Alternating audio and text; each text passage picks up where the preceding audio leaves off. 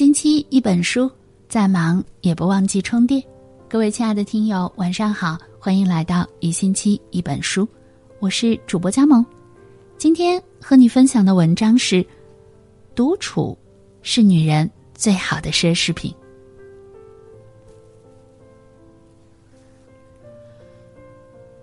朋友夏华向我吐槽，自从结了婚、生了孩子。自己的整个人生都好像和丈夫、孩子捆绑在了一起。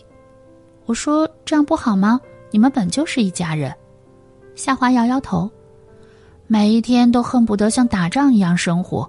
早上要安顿好一家人的早餐，把衣服洗了，把晚饭在电饭煲里预约好，把孩子送到幼儿园。白天工作不停歇，晚上又得是晚餐、孩子、家务。从早上睁眼到晚上闭眼，好像都不是在为自己忙活。”他看上去很疲惫，双目无神，不知在看向哪里。有多少女人像夏华一样为家庭心甘情愿，耗尽了所有精力？一天二十四小时，除了睡觉的八小时外，真正分给自己的时间有多少？我告诉他，试试看自己独处一小时，抛开家庭与工作，拥有完全属于自己的时间，做些自己喜欢做的事。哪怕只有一小时，也能让疲惫的精神缓过来。有人说，在热闹的生活里，学会独处是一种智慧。一个女人有了家庭后，生活就变得热闹了，但往往越是热闹，越会觉得空虚；越是热闹，越找不着真正的自己。叔本华说过：“只有当一个人独处的时候，他才可以完全成为自己。”人的精神都有一种对自由的渴望，愈长大，这种渴求就愈多，而独处能让这种自由得到最好的释放。女人需要有那片刻的闲暇，一个人待着，喝茶、看书、赏花、听音，在无人打扰的时间里，慢慢思索，慢慢体悟，成为真正的自己，而不再只是母亲、妻子、职员、女儿、儿媳。很多人觉得，年幼的时候我们害怕孤独，害怕黑暗；年老了，我们还是害怕孤独，害怕寂寞，好像这一生总要有个伴儿才会安心。你怎么一个人吃饭呀？一个人看电影吗？没人陪你？一个人逛街，好尴尬呀！类似这样的论调，女人们听到的总是最多。上学时，女孩子们喜欢结伴上厕所。做大人了，女人们喜欢约上朋友一起吃饭、看病、逛街。如果这些活动次次都是一个人，就会有人议论这个女人不合群儿。有个女性读者告诉我，我就特喜欢一个人，也很少出去社交，总觉得有些聚会真的特别没意思。有那时间，我还不如在家多看会儿书。但周围的人总觉得我这样不好，显得太孤独、太不合群了。我问他：“那你有真心的朋友吗？”他说：“有啊，有两个一辈子的好朋友。”我说：“那就够了。做女人没必要非合群不可，人生有一两个好友就不会孤独。有些人哪怕呼朋引伴，每日各种邀约不断，临到难处却一个帮忙的人也没有，这样的垃圾社交还不如一个人独处。”不想去的饭局就别去，不想交往的人就别接近，不想凑的热闹就别硬凑，哪怕被人说一句不合群，也伤不了你几分。何况女人越合群，越会丧失自己的独特性，反而懂得独处的女人，抓住一切可以利用的时间，让自己变得强大。读书、听课、学习，每一次的高质量独处，都是给自己最好的精神礼物。人生里有太多事情，比矫情自己是不是一个人重要的多。经历越多，也越会知道，孤独是人生的常态。每个人都在和自己的孤独感做斗争。但当你不再害怕一个人，开始坦然面对生活的分分合合、聚散离别，学会哪怕一个人也能好好生活时，孤独就不会那么难熬了。独处，才是女人。最好的奢侈品。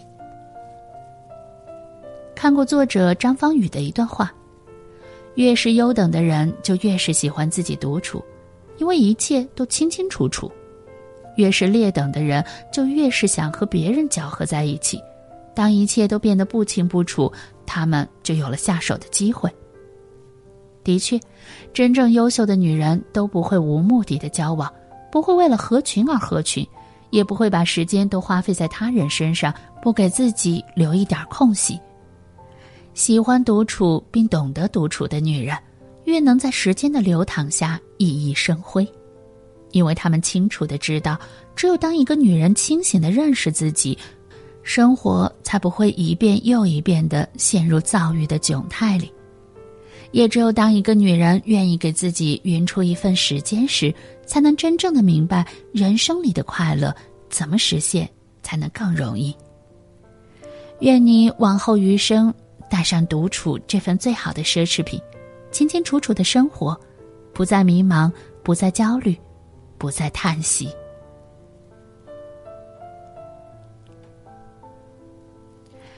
姑娘们，让我们珍惜少有的独处时光。与自己的内心对话吧。今天和大家共同分享的文章到这里了，感谢你的守候。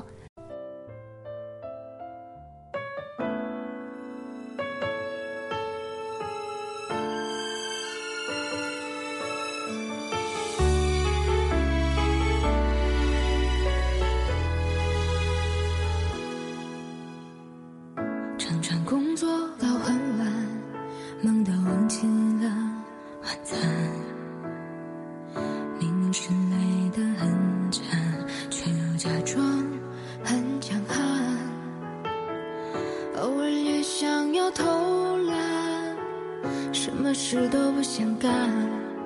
可是生活的琐事总是让人看得心烦，